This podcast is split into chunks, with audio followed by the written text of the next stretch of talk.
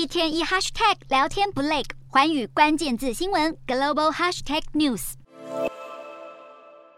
随着季节进入秋冬，新冠疫情的病例仍然居高不下，尤其是在俄罗斯、中亚等疫苗覆盖率不高的地方，再次成为疫情中心。尤其现在又是流感好发的季节。另外，根据英国一项心血管疾病的研究报告，不论感染的是轻症还是重症，得到新冠都会让血栓的风险增加。研究指出，未住院的新冠患者发生静脉栓塞的可能性是未感染者的二点七倍，死亡风险更高达到十倍以上。尤其在感染新冠病毒的头三十天内。风险最高，疫情一波未平，一波又起。在印尼，已知有一百多名儿童出现急性肾衰竭症状而死亡，原因疑似是服用有毒的感冒糖浆。糖浆是由印度新德里麦登制药制造，目前印尼卫生单位已经下令全面下架这间制药厂的感冒药。同厂牌的感冒糖浆日前才在非洲造成多名儿童死亡，印尼相关单位已经展开调查，考虑对药厂提出刑事诉讼。